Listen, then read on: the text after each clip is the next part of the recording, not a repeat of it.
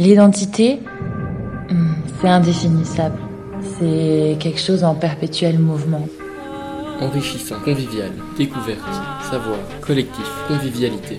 C'est une histoire, son histoire, leurs histoires. Reportage radio. C'est un repère. Rencontre avec des jeunes de culture juive à Bruxelles.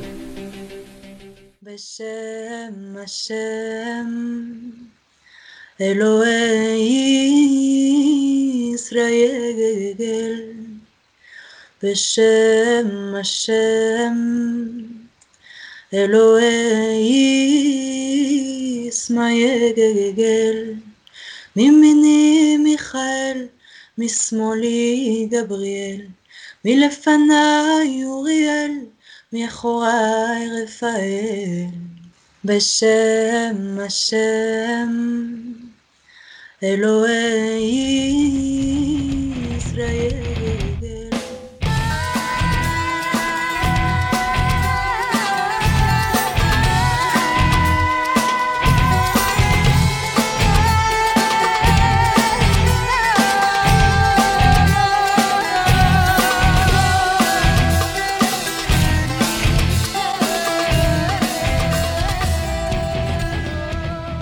Aujourd'hui, plus que jamais, comprendre l'autre est capital pour la promotion d'une société inclusive et équitable.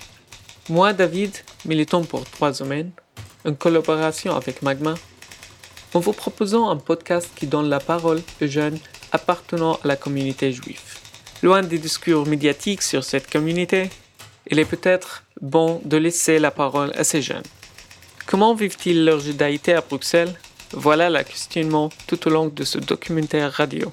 Nous vous laissons dès à présent avec Dimitri, Rachel et Marco, qui ont bien voulu nous parler de leur rapport à cette judaïté. Je m'appelle Dimitri Berliner. Je ne mange pas cachère pour la bonne et simple raison que euh, aujourd'hui, quand tu lis des comment on va dire des gens qui euh, qui sont en faveur de la cache-route, beaucoup des arguments qui sont avancés euh, sont médicaux. Hein, donc bah, le porc, euh, c'est pas une viande, c'est pas un animal qui apporte beaucoup de nutriments. Mélanger le, lait et, et, enfin les produits laitiers et euh, les produits carnés, ça entraîne plus de risques en termes de cancer et de maladies cardiovasculaires. Mais pour moi, ce qui me dérange fondamentalement là-dedans, c'est qu'en fait, la raison qui est avancée dans, le texte, dans le bouquin, c'est que c'est Dieu qui l'a dit. Voilà. Et donc ça, c'est vrai que moi, c'est quelque chose auquel je suis pas du tout sensible. Donc non, je ne mange pas cachère.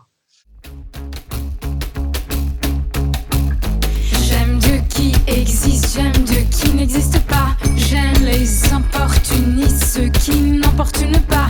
J'aime les gens de ma planète, j'aime ceux qui ne le sont pas. Ceux qui mangent avec des baguettes, ceux qui mangent avec les doigts. J'aime les violettes, j'aime les côtelettes, les castagnettes, j'aime.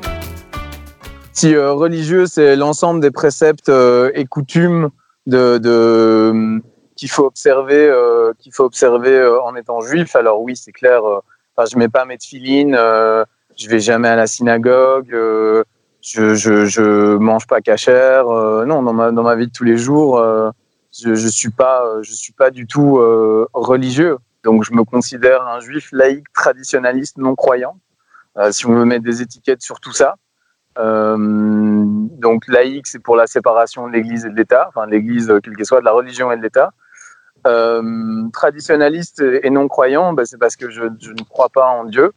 Euh, j'ai eu une petite période panthéiste euh, pendant mon voyage en Israël, mais, après, à l'université, j'ai étudié l'ingénierie. Et traditionnaliste, c'est parce que, mine de rien, je suis assez attaché par habitude, mais je, trouve beaucoup d'émerveillement et d'intérêt bah, dans les fêtes, dans les messages qui sont portés fait les fêtes avec la famille, avec les amis aussi. C'est aussi une occasion pour euh, personnellement et collectivement se permettre d'avoir un, lieu de, débat. En fait, pour, en fait, je trouve que ça permet c'est un très bon prétexte pour ouvrir des discussions qu'on a qu'on a jamais, pour euh, parler de choses qui nous concernent euh, au premier chef, de nouveau en tant qu'individu ou en tant que société, et où on a en fait très peu de ouais très peu de hum, d'espace et de moments pour, euh, pour le faire. Bah, typiquement, euh, moi, c'est ça que je vois comme valeur ajoutée par rapport au, dîner de Noël, pour prendre un exemple, que je fais aussi euh, en famille.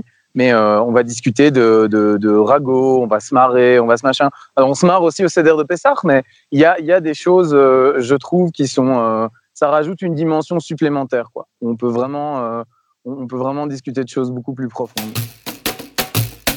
Je m'appelle Marco, j'ai grandi à Bruxelles.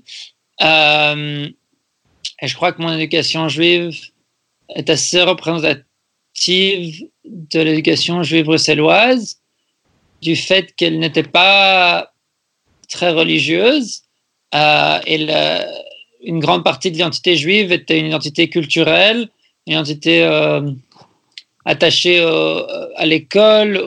J'ai été dans une école juive jusqu'à mes 12 ans, euh, Aviv, qui était une école assez pluraliste et euh, où, la, culture juive primait sur, sur la religion, je dirais. Euh, même, et, c'est assez difficile d'expliquer ce que, c'est quoi la différence entre religion et culture, mais euh, enfin, je crois que, que, pour beaucoup des, juifs, des jeunes juifs bruxellois que j'ai côtoyés, justement, beaucoup des pratiques que tu mentionnes, comme manger cachère ou observer le Shabbat, n'étaient pas quelque chose de central à leur judaïsme, alors que le, le, fait de sentir en communauté, de pratiquer les grandes fêtes comme euh, Pessah ou, ou Rosh Hashanah Kippur euh, était, quelque chose de plus important. Je m'appelle Rachel Solomon euh, et aussi je m'appelle Soura. Euh, c'est un nom que j'ai choisi il y a quelques années pour euh, ma profession, pour jouer des concerts. Soura ou Soura Sol. j'ai appris l'hébreu quand j'avais 15 ans euh, je suis partie vivre à Jérusalem pendant un an quand j'avais 15 ans. Et là, j'ai appris. Et j'entretiens une relation assez particulière avec cette langue. Parce que d'une part, j'aime beaucoup la parler. Parce que bah, c'est la langue que j'ai appris quand je suis partie de la maison. Et c'est un peu. Euh, allez, je suis devenue mon propre moi euh, en voyage, quoi. Et c'était ce voyage-là. Et en même temps, euh, politiquement, c'est pas rien de parler hébreu. Enfin, je veux dire, la langue, c'est pas la langue de la, de la Torah, de la Bible, c'est une langue moderne qui a été créée, euh, allez, créée ou ravivée, disons, recréée avec un agenda politique qui n'était pas directement lié à l'État d'Israël, mais qui maintenant l'est. Euh, et qui pour certains, certaines l'étaient depuis le départ et d'autres pas. Bon, voilà, ça dépend de, de quelle partie de l'histoire on regarde ou qui, qui l'écrit. Mais en tout cas, la langue hébraïque maintenant moderne est très fort liée à l'État d'Israël. Et euh, il y a une partie de moi aussi qui adore cette langue et une partie de moi qui me sent, euh, comment dire, en conflit avec le fait que j'aime parler cette langue parce que c'est compliqué la situation. Euh, mais oui, je la parle assez bien. Enfin, en fait, presque très bien. et ouais.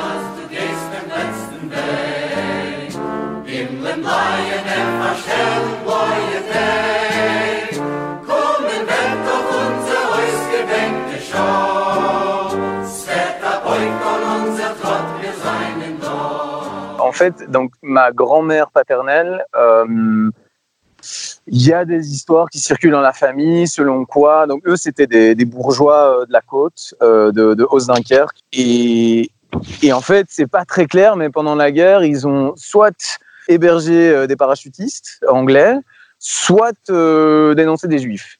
Et probablement un peu des deux. Donc d'un côté, on a des collabos, plus ou moins, en tout cas la bonne bourgeoisie catholique qui euh, qui veut pas trop qu'on dérange son dimanche. Et alors de l'autre côté, on a le, le petit tailleur polonais euh, qui débarque en Belgique avec sa famille. Enfin, mon grand-père, il est passé par un camp de un camp d'internement à Drancy et il a eu beaucoup de chance euh, parce que parce que sa mère et lui s'en sont sortis grâce à un garde. Mais euh, mais en fait, ce que ça a fait, c'est que ça a coupé totalement l'arbre généalogique. Euh, je je sais pas te dire d'où vient le grand-père de mon grand-père parce qu'en fait on ne sait pas parce qu'en fait ils ont changé de nom parce qu'ils peuvent venir de deux bleds différents en Pologne euh, qui portent le même nom et on ne sait pas lequel des deux ça pourrait être. Donc voilà. Mon grand-père, il a jamais, en fait, jamais personne qui m'a parlé de, de, son histoire personnelle dans ma famille vis-à-vis de, de, la Shoah, étant donné que la génération de mes parents, ils y sont nés en, en 60, donc bien après ça. et que et que j'ai pas connu j'ai pas connu mes grands-parents. Donc donc en termes d'histoire familiale, si ce n'est le fait qu'il a été caché et qu'il a renié renier ça, ce que je, comprends tout à fait par ailleurs. Hein. c'est une grande question. Comment est-ce qu'on peut comment est-ce qu'on on, imagine comment est-ce qu'on peut encore maintenir euh, la, figure d'un Dieu omniscient et omnipotent euh, après une horreur comme ça? Mais tout comme bah, moi, le génocide arménien ou euh, le grand bond en avant de Mao. C'est juste le, le, mal existe dans le monde et donc qu'est-ce que soit qu'est-ce que fout Dieu, soit en fait il n'existe pas. Mes parents ont grandi avec de très différentes identités juives, je crois. Mon père ne, connaissait aucun nom juif jusqu'à ses 18 ans, alors que ma mère euh, savait qu'elle était juive, mais n'avait jamais vraiment eu d'éducation juive. Et donc, c'est assez différent, mais je crois que pour eux deux, le fait de respecter la loi juive ou de, ou la, de croire en Dieu euh, n'était pas de, des piliers importants, n'était pas le pilier le plus important de leur judéité. Mon père a, grandi, a grandi, baigné dans euh, la, la, culture juive anversoise et je crois que beaucoup de, de la manière dont il, il voit le judaïsme, il me l'a transmise. Et ma mère a grandi euh, entre l'Argentine et l'Italie, et sachant qu'elle était juive, mais sans, sans savoir beaucoup plus. Et, euh, et, je crois que ça a aussi influencé comment je. les relations que moi j'entretiens avec d'autres euh, qui, justement n'ont pas eu tellement de, de judéité en grandissant euh, je crois que c'est informé par comment ma mère euh, a vu le judaïsme. Oui, mes parents ont, euh, ont beaucoup influencé comment je vis ma judaïté aujourd'hui. De, de, notre identité juive. Que moi, justement, je m'intéresse à ce qui s'est passé à ce moment-là. mais, mais je trouve aussi qu'il ne faut pas que la judaïté soit trop concentrée sur, sur la Shoah ou sur l'antisémitisme, mais bien sur construire une, une judaïté positive pour aujourd'hui.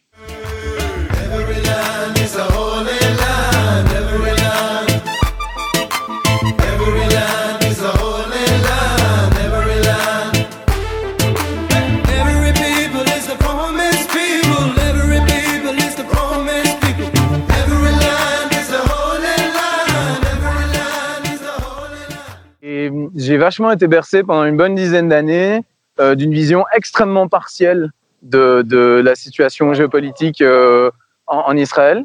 Et, euh, et, en fait, c'est au moment où, enfin, c'est au moment où j'étais habité là-bas et que j'ai vu la réalité telle qu'elle est, que du coup, je me suis rendu compte qu'on m'avait, c'est pas, on, m'a pas menti, mais c'était une certaine manière de présenter les choses, quoi. alors que sur place, les rapports de force se font pas de la même manière.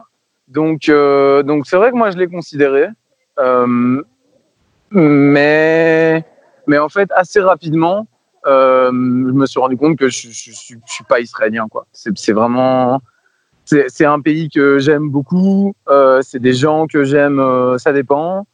Et mais, mais c'est clair que, que moi je suis belge et donc et, j'ai pas et j'ai pas l'envie de, de, prendre la nationalité israélienne avec tout ce qu'elle implique. J'ai quitté Bruxelles, j'habite à Londres.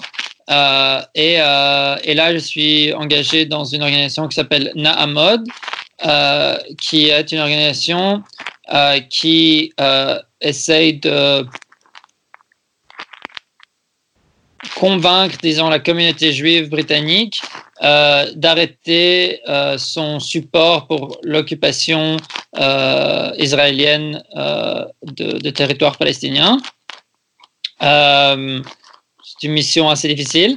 mais oui, mais, mais le, ce qui est important pour l'organisation, c'est qu'on est vraiment une organisation juive et tous nos membres sont, sont juifs et on vraiment le, le message c'est on vient de, euh, de l'intérieur et on essaye de, de, changer notre propre communauté euh, parce que euh, on, voit que c'est un, un, des, un des véhicules importants pour, pour avoir des changements dans, dans, cette, dans cette sphère. C'est le fait que les communautés juives sont encore trop impliquées et supportent encore trop l'occupation israélienne.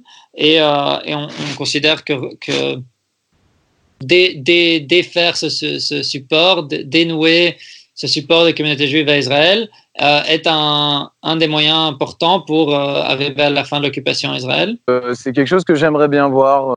Il y a une prière que j'aime beaucoup chanter, qu'on chante aussi en concert, où il y a le mot Israël dedans, mais qui vient évidemment de bien avant la, la création de l'État d'Israël. Et, et donc, il y a, en plus de toute la notion politique, il y a aussi juste le fait que, ça que ce mot a été approprié par un État, alors que c'est un mot qui est dans la Bible et qui, et qui parle, allez, qui a rien à voir avec cet État d'une certaine manière. Donc il y a un peu un truc de ah, it's not fair, et maintenant, si dans, la prière je dis Israël, ben, direct on pense à ça, donc je dois parler de la situation là-bas, alors qu'en soi c'est juste une prière qui a des milliers d'années et que donc il y a un peu un truc de euh, le mot lui-même quoi. Euh, c'est quelque chose que j'aimerais bien voir. Bah écoute, euh, qu'est-ce que qu'est-ce que j'aimerais approfondir bah, je pense que oui, mon lien avec la communauté. je pense que je suis relativement un reflet de la communauté bruxelloise qui est majoritairement laïque et traditionnaliste. voilà. Après, moi, ce que j'aimerais entre guillemets dénoncer, c'est comment je vais dire ça? Cette communauté qui, qui voue un amour euh, immodéré à, Israël, en dépit de, toutes les violations du droit international, de, la dignité des personnes euh, et, et, de l'autodétermination d'un peuple. Ça a aussi changé de connotation. Quand j'étais plus jeune, j'étais moins critique par rapport à ça et c'était quelque chose qui était vu comme euh, en fait quelque chose de bien.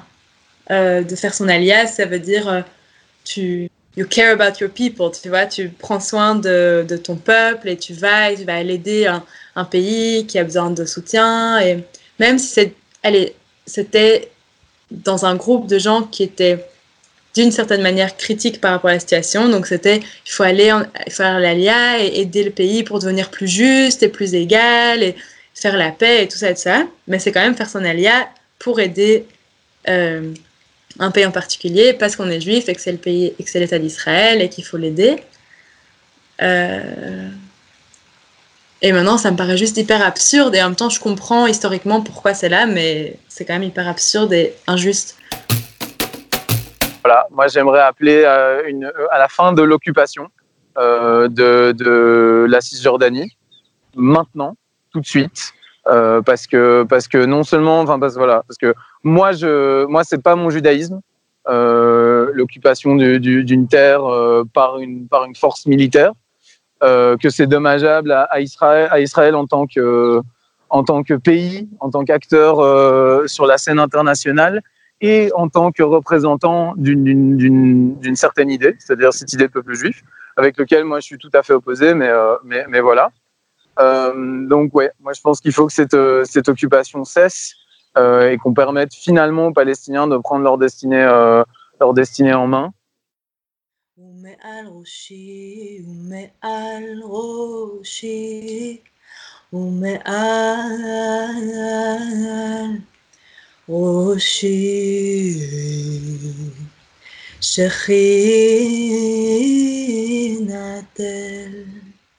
Nous tenons à vous remercier d'avoir pris le temps d'écouter ce podcast en collaboration avec l'association Magma. Ce documentaire radio a été produit pendant la période de crise sanitaire. Les interviews menées par vidéoconférence ne nous ont pas permis d'avoir toutes et tous les intervenants que nous souhaitions.